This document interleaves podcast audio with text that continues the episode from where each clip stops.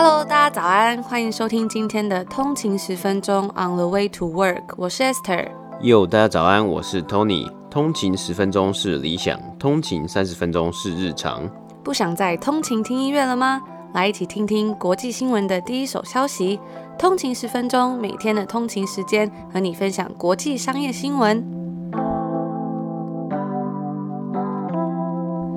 早安，今天是十二月十七号，星期四，欢迎回来通勤十分钟。大家早安。那我们在星期二的第三季第四集里面，我们有分享到 Salesforce 的创办人 Mark Benioff 他写的这本书《开拓者》这本书。那我们现在在我们的 IG 上面呢，抽奖活动还是持续的进行中。感谢与博客来的合作，我们要送出五本这本《开拓者》这本书。那如果有兴趣的通信组啊，可以到我们的 IG 上面看看哦。那如果还没有听这本书的说书介绍的话呢，也可以回去听听之前的集数，就是我们第三季的第四集。那我们就看到今天北美时间十二月十六号的北美三大指数表现。今天的道琼工业指数呢是下跌了四十四点，跌幅是零点一五个百分比，来到三万零一百五十四点。S M P 五百标普五百指数呢是上涨了六点，涨幅是零点一八个百分比，来到三千七百零一点。纳斯达克指数呢则是上涨了六十三点，涨幅是零点五个百分比，来到一万两千六百五十八点。今天的道琼工业指数下跌啊。标普五百指数则是稍微上涨。那今天有公布了十一月美国的零售销售额报告出炉啊，也是有下滑的现象，也代表疫情之后的经济复苏可能在渐渐的趋缓了。我们也会在等一下的节目为大家做补充。而今天呢，渐渐朝着刺激经济方案通过迈进啊，也让标普五百结束连续四天交易日的下跌。今天的联准会也有表示啊，这个新的预测啊，显示出大部分的联准会成员预期 interest rate 到二零二三年都会维持在将近零的阶段，并且更新了先前的计划资讯 program 资讯，但是并没有改变 program 去提供更多的刺激帮助。那个股方面呢，Southwest Airline 的股价下跌了二点一个百分比，那该公司是表示啊，取消机票的这个情况是有上升的。因为十二月的旅游购票情况有下滑的现象，那可能大家都是在在待在自己的城市啊，或是在自己城市附近做旅游，或是可能就是只是单纯的待在家里过圣诞节。而大麻类股部分呢、今天也有一个算是蛮重磅的消息，就是 Afria 宣布与 Tilray 合并进行全股交易，交易金额呢为十二月十五号北美时间 Tilray 的收盘价格，再加上二十三 percent 的 premium。那交易完成之后呢，双方的公司呢名字会持续为 Tilray。那这 Tilray 呢的股价，那 Tilray 的股价呢会持续的在纳斯达克上面交易。两公司合并之后，以过去十二个月的营收加总啊，会成为目前大麻产业最大间的公司，大约这个营收是八亿七千四百万加币。那合并起来啊，两间公司总共会拥有十七 percent 十七。它的加拿大成人用大麻市场也是领先市场上其他公司。这两年来啊，随着这个加拿大的这个大麻合法化嘛，很多的大麻公司就上市了。只不过这些公司呢，也被迫着要去检视公司整体的状况，包括财务状况，还有获利的能力。也因为啊，有很多地区还有法规上的问题啊，所以因此能不能到最后获利，才是一个非常大的问题。所以。Aurora 呢，在周三的时候也表示，他们要即将关闭一间工厂，加强他们目前的现金流。而分析师也有表示说啊，可能会看到大麻产业中更多的合并案发生啊。如果有兴趣的听众呢，可以持续的追踪。这就是今天北美三大指数的播报。那今天的第一则新闻呢，要来跟大家分享关于圣诞节的新闻。最近听到蛮多朋友说，台湾变得蛮冷的，大家要注意保暖。那在多伦多啊，最近也是非常的冷。我今天起床看到天气只有负八度，我简直是不敢相信我的眼睛，因为 真的是很少就是生活在这么冷的城城市里面。然后有时候三不五时起床都会发现，那外面怎么积了这么多雪？我还会揉一下眼睛说有没有看错，就是会有那种下暴雪的状况。那今年圣诞节啊，真的是跟以往非常的不一样，因为今年大家都要待在家里面，没有办法像往年一样上街购物。当然，身在台湾的大家是非常幸福，可能感受不到这种圣诞节要在家度过的感觉啦。不过，在这边路上的气氛真的很不一样。那很多消费者呢，因为这样啊，他们就选择说，诶，我没有办法出门体会圣诞气氛，所以我就改来布置我自己的家，把家里装置的比较有圣诞气氛一点，可能心情也会好一点吧。因此，也让很多零售商发现这阵子真的某些东西卖得特别好。我们记得有一集也有跟大家分享过，在疫情之下，像 Home Depot 或是 Canadian Tire 这种比较大型的五金行，他们的销售真的都是在逆势成长，因为大家都没有预估到说疫情会这么久，很多人就开始整修自己家里的花园、啊，或者是后院，或者是家里面的一些设备，也让 Canadian Tire 或者是我们刚刚讲的这个 Home Depot，他们都发现说，哎，怎么会因为封城或者是因为疫情导导致他们的销售大增是还蛮意外的。上个礼拜，Costco 的 CFO 在他们的二零二一年第一季的 Fiscal Year Earnings Call 就表示说，他们很多间店的包装纸跟节庆装饰品都已经卖光了。Walmart 只是在今年啊囤了比往年还要多的库存。也提早开打他们的 Holiday Season，而 Christmas Central 呢，则是在十二月的销售额成长了一倍。这家专门贩卖各种圣诞节的装饰品的商店，甚至还拒绝了其他零售商。对于想要向他们购买一些多余库存的请求，那就可以发现说，其实大家这种圣诞饰品的存货已经开始慢慢不够了。通常这种零售商啊，至少在一年前，他们就会开始准备圣诞节装饰的存货，因为大部分的灯饰还有一些假的杉木啊，像是一些花圈等等的东西，都是从海外的工厂出货，所以如果是后来才要再补库存的话，真的会困难很多。大卖场 At Home Group 甚至在疫情开始封城之前，他就说。他们要减少他的假期库存的订单，因为怕卖不完嘛。因为疫情之下，有些事情是很难知道说什么东西会卖比较好的。所以大家可能也会本来想说，哇，因为疫情的关系，可能很多商店的那个销售都会大打折扣。他们的 CEO Lee Bird 就有告诉《华尔街日报》说，如果可以重来一遍的话，真的应该要多准备一些库存的。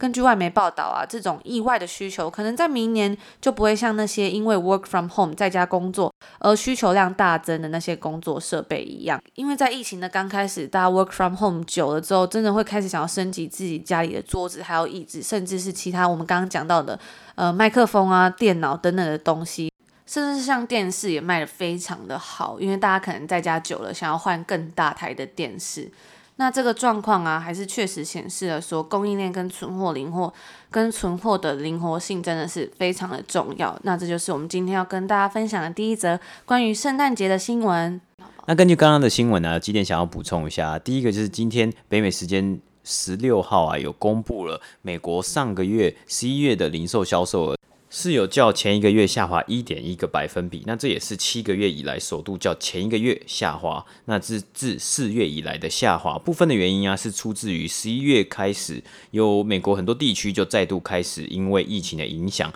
而受到一些实施一些限制，那在十一月总零售花费啊是来到了调整后的五千四百六十五亿美金。也是相较于二月疫情前的五千两百七十三亿美金还要高，但是其实这个月是有 Black Friday 的一些促销，还有打折季啊。那包括店内消费、车商、还有餐厅以及线上销售额，那这些这个销售额呢，这一次的下滑里面呢，我们看到了汽车销售呢是下滑了一点七个百分比，电器的销售也有下滑三点五个百分比，而服饰销售则是自十月呢是下滑了六点八个百分比。那从四月以来，我们有看到美国经济不断的在复。复苏，但似乎是有停滞的状况，或许是我们接下来要观察这个十二月这个圣诞节的销售额啊，还有一些花费、零售花费有没有在成长，或是有没有在下滑的趋势，有可能性。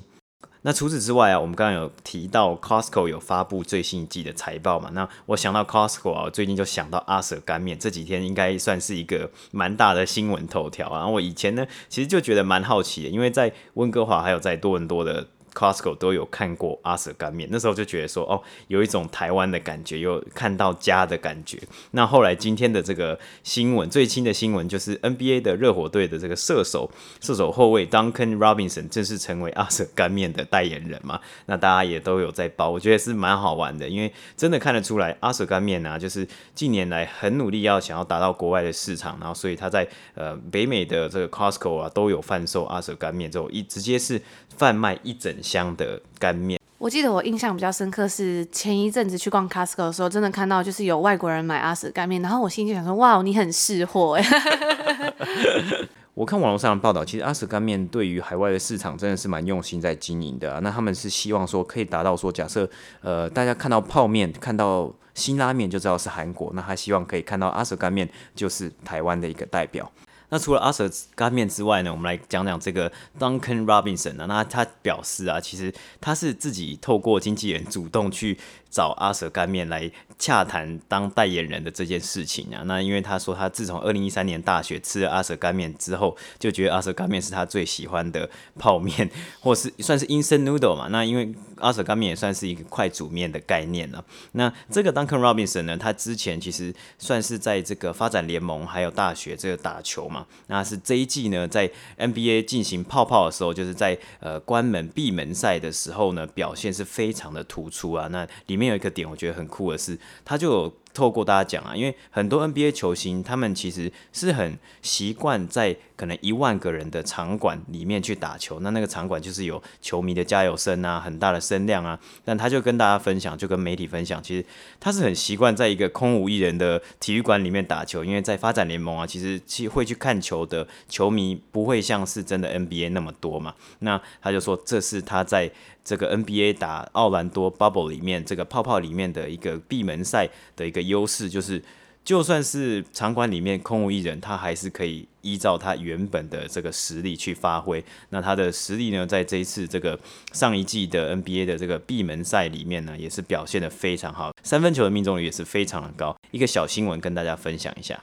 接下来的第二则新闻呢，我们要讲到昨天北美时间十二月十五号星期三，巴菲特他接受了媒体 CNBC 采访啊，提到小型企业的状况以及对于刺激经济方案的想法。那我们先前是有提到，国会提出了最新的这个九千亿的刺激经济方案里面呢、有包含三千亿的美金是想要用来资助小型企业，包括像是餐厅、小型杂货店以及实体活动场所等等的。那因此啊，巴菲特特别在访谈之中提。到这个资助内容，那主要是来讨论延续今年先前到期的 PPP 这个 program，叫做 Paycheck Protection Program。那今年疫情初的时候啊。美国推出的 Paycheck Protection Program 出现了很多漏洞，像是发生许多真正需要的企业没有收到该收到的款项以及帮忙等等。当时的补助限制是，只要你的公司人工数在五百名员工以下，都可以领取到该补助。所以，我们先前也有报道过，很多公司就公开的声明说，哦，他有收到这些补助款，但是他们会把这些款项退回回去。而这一次，根据最新的刺激经济方案啊，美国国会目前提出的计划是会把补助的限制限制在三百名员工以下的公司，并且必须要能证明在二零二零年任何一季他们有承受三十 percent 的营收损失。那今年四月推出的 PPP 目标是能够快速拨款。帮助公司能够在疫情来袭的时候，还能有足够现金支付员工薪水以及其他的行政支出。那当初啊，只要公司能够证明自己在疫情之下有受到影响，即可以申请。啊，包括许多专家也有表示啊，目前的经济状况是非常多元化，而很难去调查出到底谁才是真正受到最严重的影响，而这些影响的程度又是如何呢？包括昨天呢，巴菲特在访谈里面就提到，这是一场经济的战争 （economic war）。在四月推出的 PPP 截止之后啊，加上第二波疫情来袭啊，说关就关的最大影响，应该就是这些餐厅或是实体活动的场所，像是健身房啊，还有这个戏院啊、电影院等等。而根据《华尔街日报》的报道啊，很多公司早就已经用完补助的资金了。根据 Reimagine Main Street 在九月底到十一月底的调查，关于小企业在经济复苏的情况之下，这些这个。八千三百二十八间的小企业老板里面呢，有百分之六十表示他们在接下来的六个月需要金融资助以及更多的现金。百分之十表示预期会在接下来的六个月有可能会永久歇业。那因为在政府的限制里面啊，这些小企业会是最先受到影响的啊。诚如我们先前也有报道过，美国的大型连锁超市，包括 Target 以及 Walmart，营收成长，因为他们被认定为 essential service，还能够在一些拉到的情况之下，可以持续开门营业。Target 的财报之中也有表示啊，他们的市占率是成长。那这个时候呢，也看得出来，这些市占率呢，到底是从哪里而来的呢？就是有一些小企业的营收有可能会被这些大型企业拉走。对于在疫情之下，许多大企业可以拥有比较多的融资方式。包括发行债券，甚至这些大企业啊，与银行的关系也是比较好的，因此在融资方面会相对容易。根据 Dealogic 的资料啊，今年的债券市场中，美国的公司已经卖出天价二点四兆美元价值的债券。今年夏天，虽然 American Airlines 它每天烧了五千八百万美金啊，但是透过发行债券，他们得到了二十五亿美金的资助。相反的，其中 American Airlines 的坚果食物提供商 GNS Foods，则是利用其仓库啊申请五十万的房贷的时候呢，还会遇到重重的困难。那 Goldman Sachs 的 CEO David Solomon 也在昨天的 CNBC 访谈中表示，小企业并没有得到这样资金的管道，因此他也支持另一轮的 PPP 方案通过。巴菲特在访谈中也有讲到啊，他认为美国需要这些数以百计的小企业人员，希望更新 PPP Paycheck Protection Program，并且将大家带到隧道的尽头，也就是说，赶快来结束，或是赶快来走出这些困境。他也有提到说，当初啊二次世界大战的时候，很多产业被迫停止，将所有的资源啊其实是转到了军事国防生产部分。我们因为特定的萧条的时候 shut down 了很多事情，但是还是有其他的产业，特定的产业蓬勃发展。那或许啊，Paycheck Protection Program 不是最好的解决办法，但是还是点出了因为疫情之下，看到许多产业受惠成长飞快，还是有一些陷入困境的公司，他们也是社会的基地。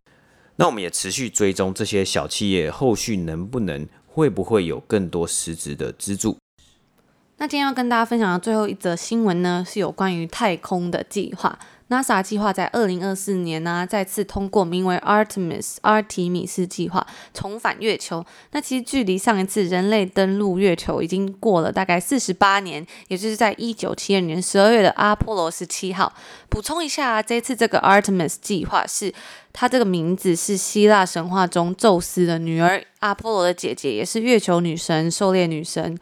那白宫呢，希望在二零二四年将下一个男性以及首位女性太空人送上月球，执行这一次的任务。所以我觉得取阿提米斯这个名字真的还蛮适合的。而这一次的计划呢，则是由 Jeff Bezos 的 Blue Origin、Elon Musk 的 SpaceX，还有总部位于阿拉巴马州的 Dynetics，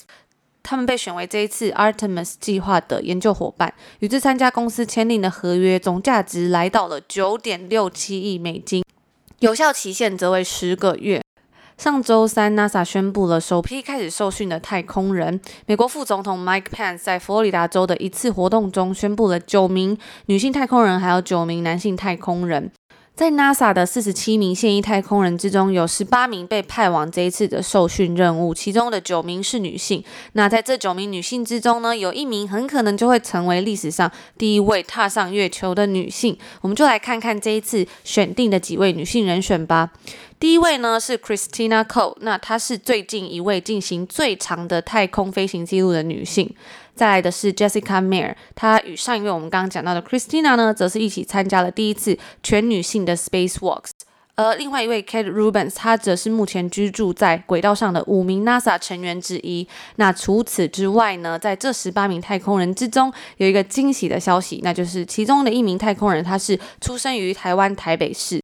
这位 Chel Lindgren 在二零零九年的时候获选成为太空总署第二十太空小组的成员，在二零一五年七月二十二日参与远征四十四跟四十五任务，被发射到太空，那进入国际太空站，在同年的十二月十一号回到地球。那他也是史上首位在台湾出生的太空人。根据 Airshire 的杂志报道啊，这个 c h e l 的父亲他是在美国参与越战的时候，在台湾的美国空军之一，在这个 c h e l 两岁的时候。后呢，他全家移居到美国的中西部。之后，他的父亲被派往英国，那 Child 就在那里度过了他的成长期。他自己是表示啊，他认为说这些日子是养成他日后想做事情的一个重要过程。在飞行器的周围的这种环境成长，看到父亲在军中服役，真正在他心中形成了一个想要服务于国家，然后追求飞行的愿望，然后最终啊，成为这种 human space flight 太空飞行的一部分。